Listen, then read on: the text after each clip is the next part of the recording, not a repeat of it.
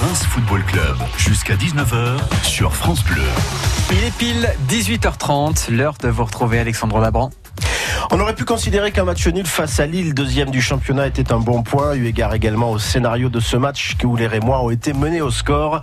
Oui, mais voilà, à l'issue de cette rencontre, un début de polémique, un début de crise, un début d'incompréhension, de frustration, a fini par euh, mettre un petit peu tout le monde dans l'interrogation. Les Rémois auraient-ils dû bénéficier d'un penalty dans la dernière minute du temps additionnel sur une main plus que douteuse d'un Lillois dans la surface de réparation? C'est évidemment autour de cela que l'on va débattre ce soir parce que ça a fait beaucoup débattre depuis hier un petit peu partout euh, dans la planète football autour du stade de Reims évidemment. Et on entendra aussi la, la réaction et l'énorme coup de colère du président Jean-Pierre Caillot suite à ce fait de jeu. On va donc euh, ce soir comme d'habitude se poser trois questions, essayer d'ouvrir trois débats. Et donc le premier, je vous en ai parlé, le stade de Reims aurait-il dû bénéficier d'un penalty face à Lille hier à la dernière minute? Le deuxième débat un peu plus global, le stade de Reims doit-il craindre l'arbitrage dans ce sprint final en vue d'une qualification européenne? Et puis on posera aussi une question beaucoup plus arithmétique, beaucoup plus mathématiques. Combien de points faudra-t-il pour se qualifier en Coupe d'Europe? On essaiera de mettre en perspective les précédentes saisons pour voir euh, les points d'étape par rapport au nombre de points après 31 journées euh, qu'avaient les équipes qui se sont qualifiées lors des saisons précédentes. Avec nous ce soir, Alexis Lodreis d'RCF. Bonsoir Alexis. Bonsoir Alex, bonsoir à tous. Timothée Crépin du journal France Football. Bonsoir Timothée. Bonsoir Alexandre, bonsoir à tous. Et Alain Gossier, agent sportif, est avec nous. Bonsoir Alain. Bonsoir, bonsoir à tous, bonsoir à toutes, bonsoir Alexis. Et bonsoir Timothée. C'est Camille Cario qui réalise cette émission. Nous sommes ensemble jusqu'à 19h. Le Reims Football Club, tous les lundis, 18h30, 19h sur France Bleu. Hier, on était à se demander s'il n'y avait pas une malédiction sur ces confrontations entre le Stade de Reims et le LOSC. On rappelle un petit peu le scénario de ce match. On parlera aussi du match parce qu'on va pas non plus jouer entre guillemets les pleureuses toute la soirée. Il y a eu un match, il y a eu 90 minutes avant euh, cette dernière minute du, temps additionnel, mais on va quand même revenir sur ce fait de jeu qui est très important. On rappelle euh, le scénario. Les Lillois ont ouvert le score par José Fonte en tout début de, en tout début, allez, autour de la 50e minute, 55e minute, euh, donc en deuxième période. Égalisation de Rémi Houdin après l'utilisation du VAR euh, qui a validé un, jeu, un but qui est marqué à la limite du hors-jeu, mais il n'y avait pas hors-jeu selon l'arbitre. Et puis surtout, surtout, une faute de main dans la surface de réparation euh, lilloise de ce même José Fonte. Un ballon, euh, selon l'interprétation de l'arbitre, qui a été involontairement mis sur cette main et l'énorme incompréhension à la fin puisque l'arbitre n'a même pas daigné aller regarder son écran vidéo. Le tour de table de début d'émission ne sera pas sur la prestation mais sur cette question simple, penalty ou pas Timothée Crépin, selon votre analyse Franchement, j'en sais rien. Ça m'énerve ces débats sur les mains, pas mains. Vous savez, c'est incroyable comment, euh, comment le monde du foot en général, et j'inclus joueurs, entraîneurs, spectateurs, euh, médias, euh, sont un peu paumés finalement sur ces règles de main, savoir est-ce qu'il y a main, pas main. Récemment, il y a eu une directive qui est sortie de la FIFA, de l'UFA, euh, qui disait les mains vont être davantage euh, sanctionnées ou pas. Euh, mais désormais, en gros, on a l'impression que toutes les mains doivent être, doivent être sifflées. C'est le cas depuis un moment en Italie maintenant. Et en France, récemment, il y a eu quand même des exemples. Alors, je n'ai pas les noms en tête, mais il y a eu des exemples assez flagrants de, de, de mains sifflées pour moins que ça. De, qui, moins que ça, quand je dis ça, c'est hier le match.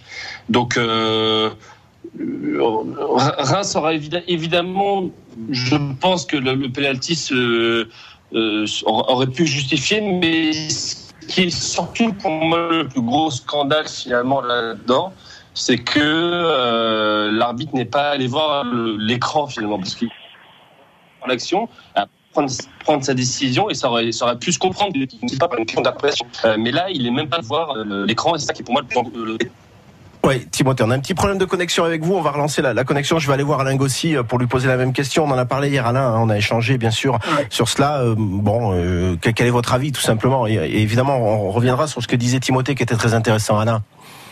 Bah, pour moi, pour moi, il y a pénalty. Maintenant, je vais, je vais rentrer plus dans le détail parce que dire qu'il y a pénalty, pas pénalty, c'est trop simpliste.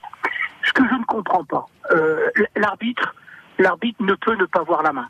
Euh, selon comment il est placé dans l'âge. Moi, j'ai arbitré pendant 8 ans, c'est compliqué. Il suffit qu'un jour vous passe devant ce moment-là. Ça, c'est humain, c'est compréhensible, il n'y a rien à dire. Ce que je ne comprends pas, c'est la réaction.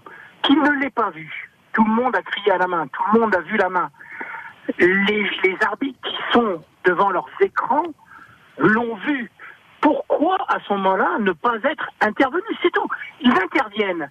Ils décident qu'il y a main et qu'il n'y a pas main. Je Mm. comprends. Mais c'est là où j'arrive pas à comprendre la, la décision arbitrale de l'arbitre central, mais surtout des arbitres, qui- des arbitres qui sont là justement pour repérer ce genre de faute. Alors on voit euh, Kipembe se faire euh, Paris Saint-Germain se faire éliminer par Manchester à la dernière seconde par une main de Kipembe qui se retourne quand le ballon lui tourne sur le bras et le bras est collé au corps. Et là, avec une main décollée à un mètre, on siffle pas pénalty, mais on demande surtout, à la limite qu'on siffle pas pénalty, l'erreur est humaine, mais qu'on ne demande pas à voir les images et qu'on ne réagisse pas, incompréhensible pour moi. Alors, euh, c'est un petit peu ce qu'a dit hier le, président de Caillot. Je crois qu'il a, il a évidemment rencontré l'arbitre. À la fin, ils ont le droit hein, de discuter. Je crois que la règle maintenant, faut attendre une demi-heure pour que la pression retombe. Et je crois que c'est un petit peu aussi ce que disait euh, Jean-Pierre Caillot, c'est qu'à la rigueur, il aurait pu calmer le jeu en allant voir son écran et, euh, et en confirmant le fait qu'il décidait qu'il n'y ait pas de, de main. Votre avis, Alexis Tolres? Pour moi, oui, il y avait penalty. Après, si on rentre aussi dans la dimension euh, psychologique des arbitres, ce qu'il faut prendre en compte, c'est pas forcément, euh, voilà, c'est ce côté du fait que l'arbitre ne soit pas allé voir les écrans, comme vous le disiez, Alex, qui Ouais. a surtout euh, posé ce problème. Après, il y a ce critère de caractère intentionnel ou non de la main à prendre en compte. Alors, c'est vrai qu'on a vu récemment des pénalties qui ont été sifflés pour moins que ça. Est-ce que le joueur lillois fait cette main volontairement Le ballon vient lui ricocher dessus avant d'atterrir sur lui? Donc, le caractère intentionnel, là, on peut considérer que non, il ne la met pas volontairement, mais ensuite on peut considérer que sa main étant la surface du corps. Ouais, il y a plein de critères en s'y perd. Hein, on il y a hein, tellement de critères à prendre en compte. Vraiment, ce qu'il faut prendre en compte, c'est la dimension humaine. Et humainement, avec les moyens qu'on a aujourd'hui, à partir du moment où on se dit on a la vérification vidéo, il faut absolument, il fallait absolument que l'arbitre aille voir euh, son écran pour juger au ralenti cette action. Sachant Alexis qu'une main volontaire c'est assez rare. Elle peut être volontaire la main si par exemple à la dernière minute le ballon rentre dans le but et on préfère jouer le penalty. Mais les, les mains sont rarement volontaires. Il y a- Oui. on est dans la notion de réflexe. Et- hein. Il y a quand même quelques joueurs qui parfois arrivent aussi un petit peu à tricher, comme on Oui. pourrait dire, à, à- à étendre un petit peu son bras, faire, je vais faire un amorti de la poitrine, mettre l'épaule. Mais là, pour le coup, c'est vrai qu'on voit bien ce ballon venir ricocher d'abord sur la jambe avant de monter dans la main, où il essaye un peu de se faire un saut de cabri, euh, le, Ouais. le pauvre joueur lillois.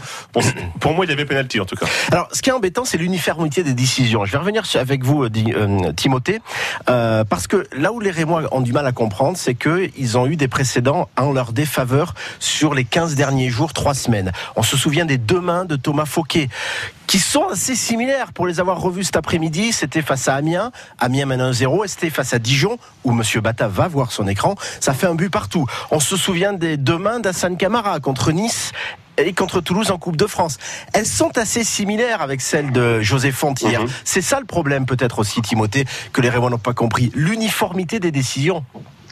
Oui, mais dans, en, en disant ça, euh, Alexandre, du coup, on, on pense, ou du moins Reims pense, qu'il y a une sorte de complot un petit peu. Alors, que- ça sera la deuxième partie de l'émission.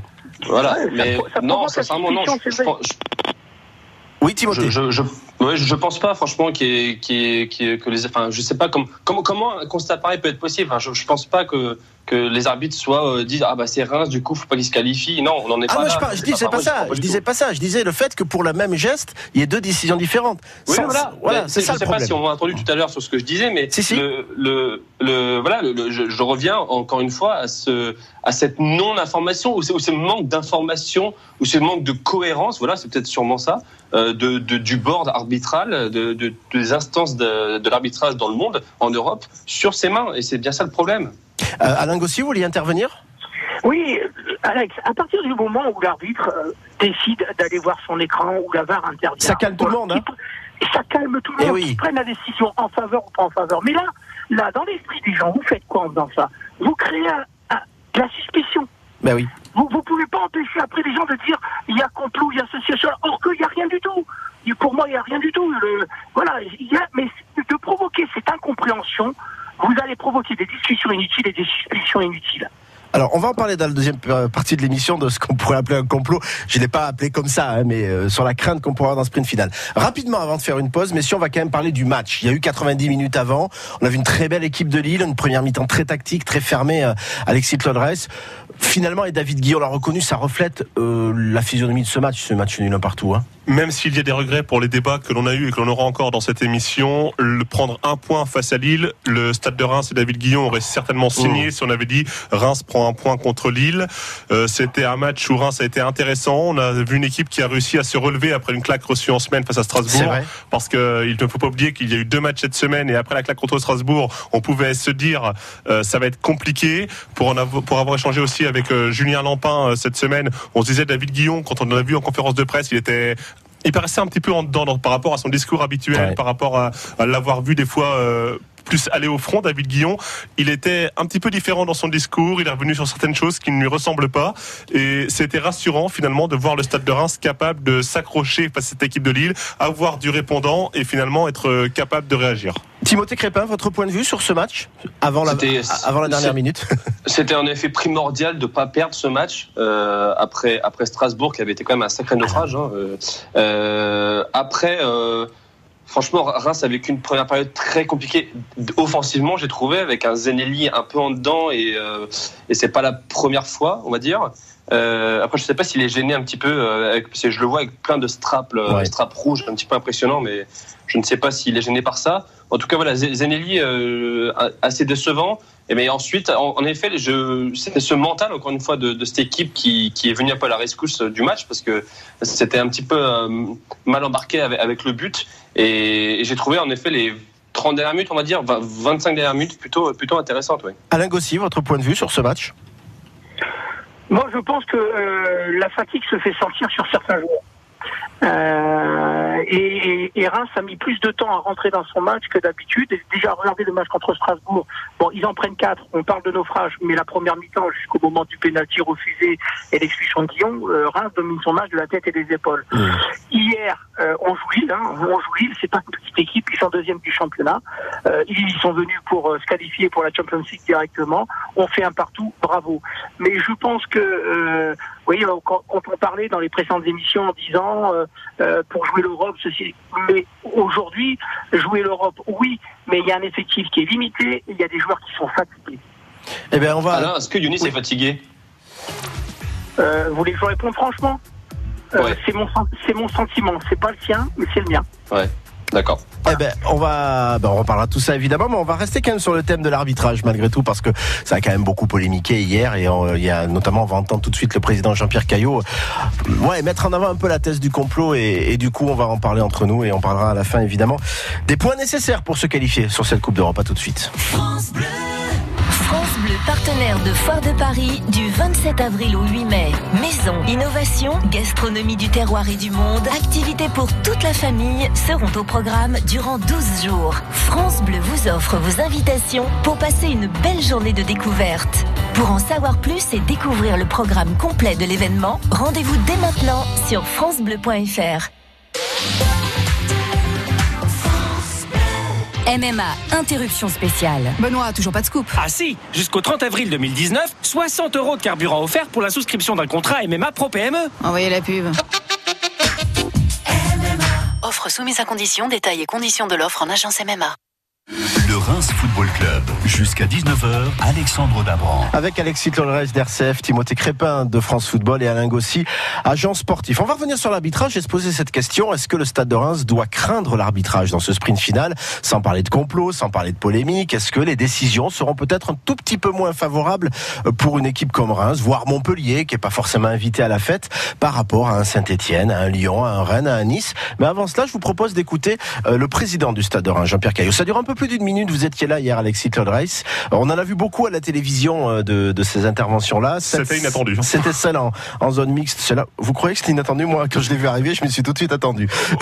on va dire que c'était inattendu dans la façon de faire. Disons qu'on savait qu'il serait en colère, mais les, mots qu'il a employés, quand même, c'était. On s'attendait eh ben, pas forcément à ça. Peut-être qu'Alain et, et, Timothée ne l'ont pas entendu. Je vous propose d'écouter cette séquence et on rebondira derrière, notamment sur la fin de la séquence. On écoute le président Jean-Pierre Caillot. C'était un quart d'heure après le coup de sifflet final hier. Des présidents qui se plaignent en permanence sur l'arbitrage. Nous, euh, on essaye de respecter tout est fait.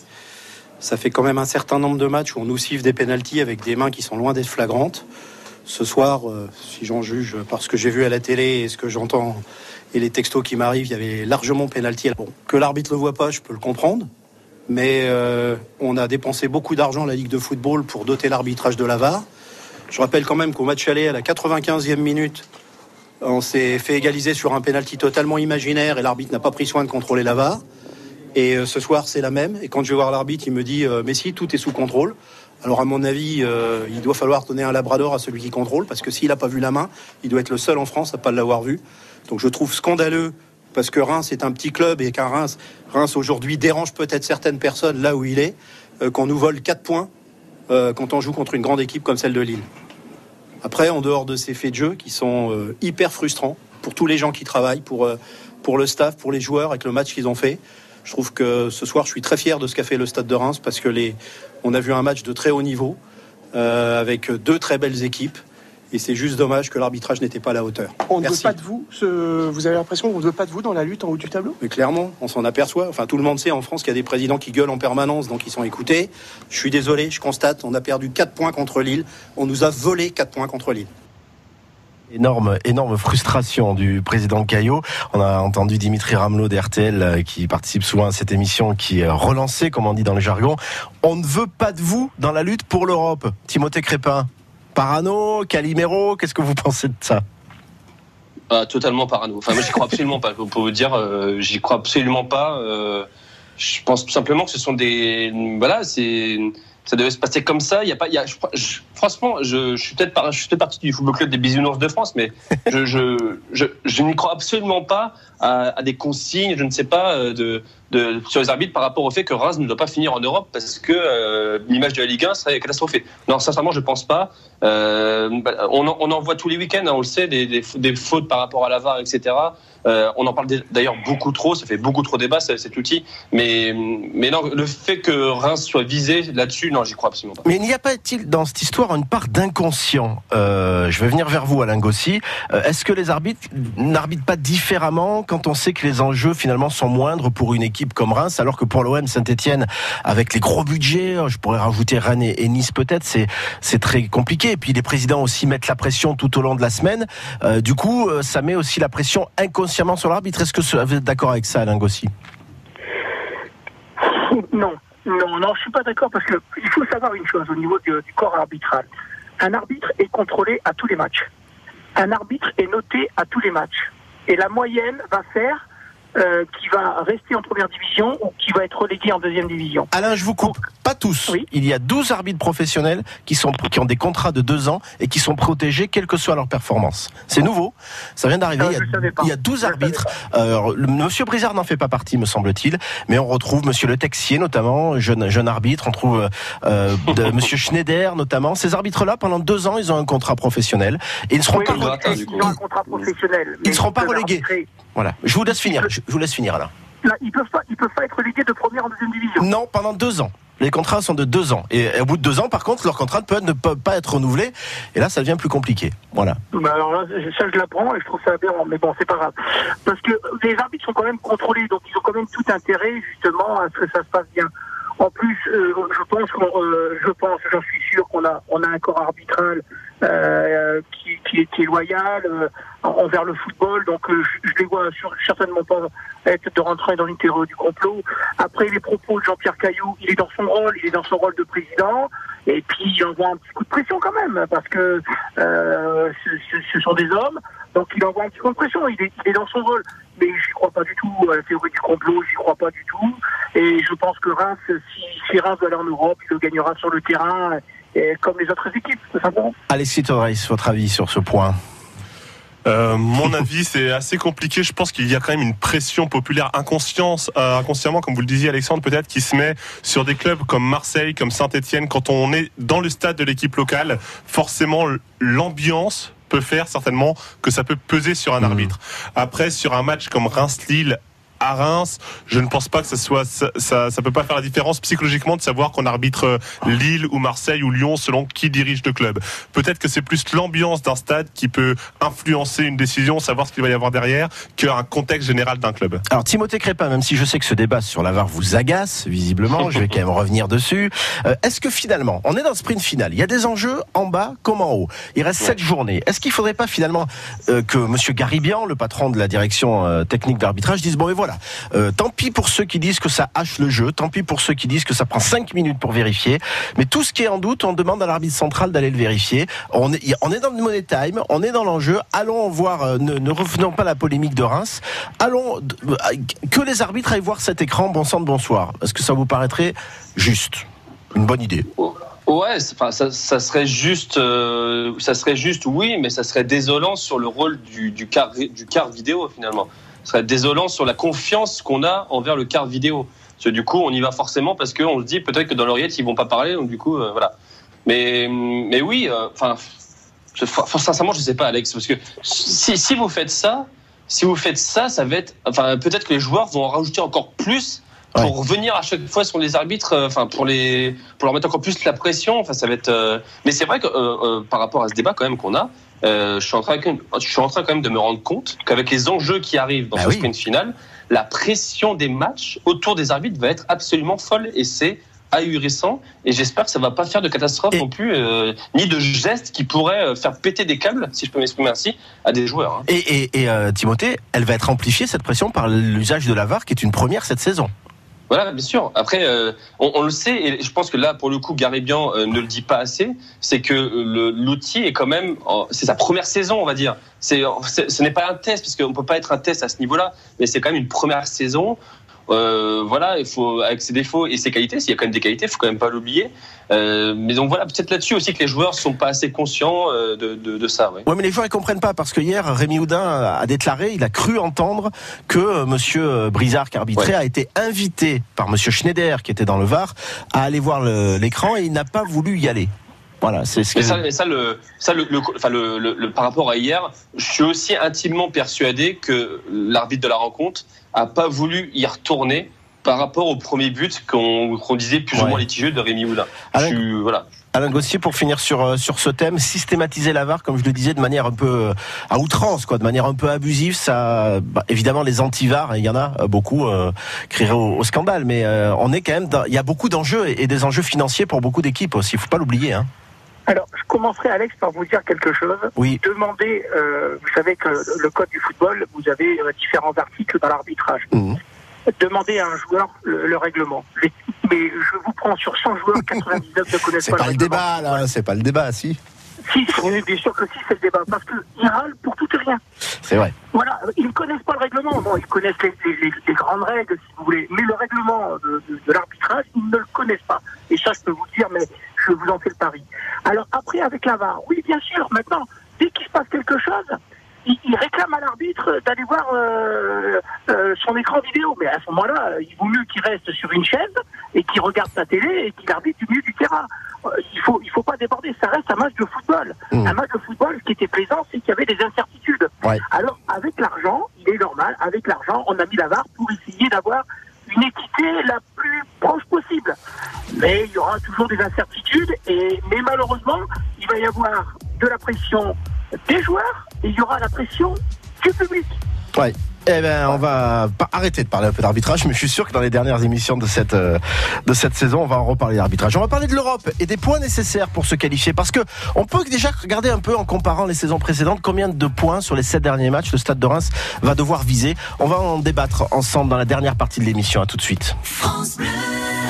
Avec France Bleu Champagne-Ardenne, gagnez les plus beaux cadeaux. Les éditions des Saint-Père et France Bleu vous offrent les manuscrits d'Arthur Rimbaud. Un ouvrage unique, une édition limitée et numérotée, un livre rare d'une valeur de 180 euros. Pour gagner ce superbe ouvrage, participez au concours de poésie sur le thème de Rimbaud. Écrivez un poème en 5 vers maximum autour d'Arthur Rimbaud et postez-le avant le 30 avril à France Bleu Champagne-Ardenne, 28 boulevard Joffre, 51 100 Reims. Le gagnant sera désigné début mai. Prenez votre plus belle plume, bonne chance à tous. France Bleu Champagne-Ardenne, partenaire des plus beaux concerts. Bonjour à toutes et à tous, c'est Barcela sur France Bleu. On se donne rendez-vous les samedis 27 et dimanche 28 avril à la cartonnerie de Reims pour deux concerts solaires. Que je me sens bien.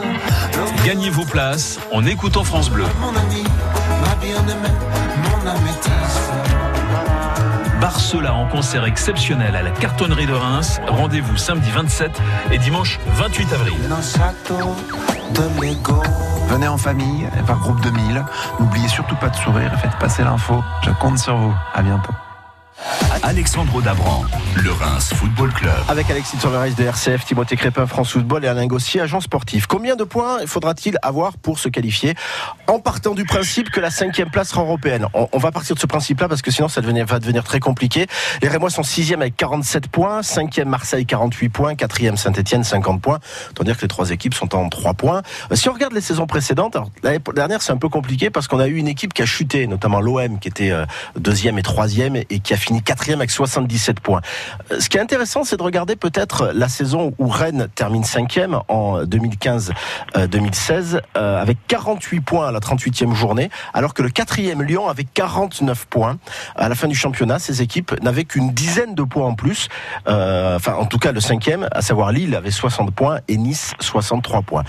On peut estimer, euh, Alexis Tolres, selon les calculs des cinq dernières saisons, qu'il faudra, vu l'avancée de la situation, c'est-à-dire autour de 50 points, 60 à 62 points pour être cinquième. Vous êtes d'accord? Je dirais même un, un, petit peu en dessous. Je pense qu'une locomotive au rythme où va le championnat de Ligue 1 cette année, c'est un train euh, assez tranquille. On est plutôt en RER qu'en TGV cette année. Vous l'aviez préparé ça là? Non, j'ai improvisé comme ça. Continuez, continuez. Euh, toujours est-il que Reims c'est à 47, si Reims vient à la cinquième place. Hein. Oui, oui. Euh, je pense qu'elle peut être à 58 points, 60 ça tourne bien. Euh, ça voudrait dire pour Marseille prendre presque 12 points là encore. Ça, ça, me paraîtrait déjà pas mal au rythme où ça va cette année. Sachant que des équipes comme Montpellier et Nice sont loin d'être décrochées, on est bien d'accord, voire Rennes qui a un match de retard, Mais on rappelle. euh, Il faut qu'elles reprennent des points déjà de retard par rapport aux équipes qui sont déjà cinquième aujourd'hui. Alors on rappelle euh, que pour que la cinquième place soit qualificative, il faut que le, le Paris Saint-Germain batte Rennes en finale de la Coupe de France. Euh, on rappelle qu'il reste 21 points en jeu, sauf pour Rennes et Nîmes, 24 points qui s'affronteront demain. Timothée Crépin, votre avis sur le nombre de points à viser par rapport à, à- à ce qu'on peut voir les saisons précédentes? Oui, je suis assez d'accord avec Alexis. Je, juste avant la, pendant la pub, je me disais peut-être aller 58. 58, euh, je pense que ça pourrait être, ça pourrait être suffisant. Euh, euh, Alexis parlait de RER, c'est vraiment ça, hein. Ça- ça- Je pense que derrière ligne droite, euh, ça, ça risque de patiner encore un peu plus. Peut-être qu'il y a, peut-être qu'il y a une des équipes qui va, qui va, qui va en profiter pour, pour cumuler, cumuler et ainsi sécuriser sa place. Mais euh, je serais pas étonné que ça se joue à moins de 60. Ouais. Alors parce qu'il y a aussi des oppositions directes, il faut le dire. Il y aura Saint-Etienne-Nice, Reims-Saint-Etienne, Rennes-Montpellier, Saint-Etienne-Montpellier, Marseille-Montpellier la dernière journée. Euh, il va y avoir aussi les équipes qui vont jouer le PSG, Reims, Nice et Montpellier. Euh, Alain, c'est peut-être aussi les oppositions directes et notamment le Reims-Saint-Etienne qui pourrait décider de tout ça. hein. Ah, le Reims Saint-Etienne va être primordial. Et il y a longtemps que je, que je l'attends, ce match. Maintenant, euh, là, je du coup. Euh, il y a des grandes chances, il y a de grandes chances. Mais je, je, je, je serais plutôt d'accord avec vous, Alex, moi, je dirais 60-62 points. Parce que, mine de rien, il y a Nice qui arrive, tout doucement, ils ne se font pas voir, mais ils sont là, et maintenant ils sont juste derrière. Euh, Marseille, il va falloir qu'ils se reprennent, sans ça, ça va partir euh, vraiment en obulin là-bas. Euh, donc, euh, entre Saint-Etienne, Marseille, Reims et Nice, euh, ça va se tirer, à mon avis, ça va se tirer la bourre entre eux. Et je verrais bien, euh, je verrais bien, moi, 60-62 points, oui. Est-ce que, euh, Alexis Claude Reis, euh, le match de la 38e journée contre le Paris Saint-Germain est un handicap pour les Rémois Un handicap, non, parce que c'est un match bonus dans le calendrier du stade de Reims. Reims sait qu'il faut qu'il fasse faire point sur les six prochaines journées euh, et ensuite voir aviser pour cette dernière journée, se dire c'est du bonus. Et il faut que les Rémois se disent si on veut être européen, il faut être cinquième dans les six prochaines journées et attendre ce match du Paris Saint-Germain et prendre ce qu'il y a à prendre. Si après ils ne sont pas qu'il y a un défi à relever, advienne qui pourra et faire ce qu'il y a à faire. Mais en tout cas, voilà, l'idée c'est de se dire le Paris, ça, faut pas le prendre en compte en se disant on va prendre trois points contre le PSG. Même si je pense que ce match-là, avec des Parisiens qui auront certainement euh, l'esprit en vacances, avec tous les toutes les finales nationales qui auront été jouées, le championnat qui sera largement terminé pour eux et certainement des stars qui seront au repos euh, pour quelques-unes d'entre elles. Reims pourra prendre au minimum un point à domicile. Et Timothée Crépin, peut-être que le Paris Saint-Germain euh, pourrait éviter à Marseille d'être européen en cas de défaite à Reims, non? Vous y croyez à ça? Non, non plus, j'y crois pas. non, non, non. Non, non, euh, le- je pense que la saison de Reims se joue là dans les deux, les deux, les deux matchs à Monaco et contre Saint-Etienne. si après ça, vous prenez 4 points, c'est bon. Si vous en prenez moins, je pense que ce sera fini. Eh bien écoutez, on regardera ça. Il est déjà 18h59. hein. On a beaucoup parlé. Merci à vous, messieurs, d'avoir été là pour ce Reims Football Club. On rappelle que le prochain rendez-vous, ce sera euh, euh, samedi 20h au stade Louis II à Monaco. C'est Willy Delageau qui arbitrera le fameux arbitre de Lille-Reims. Comme quoi, hein, les arbitres, le hasard. On avait dit qu'on terminerait par l'arbitrage et ça sera bien sûr à suivre en direct et en intégralité sur euh, France Bleu Champagne-Ardenne. Et ça sera à partir de 19h30 ce samedi. Le, Reims Football Club à réécouter en podcast sur FranceBleu.fr.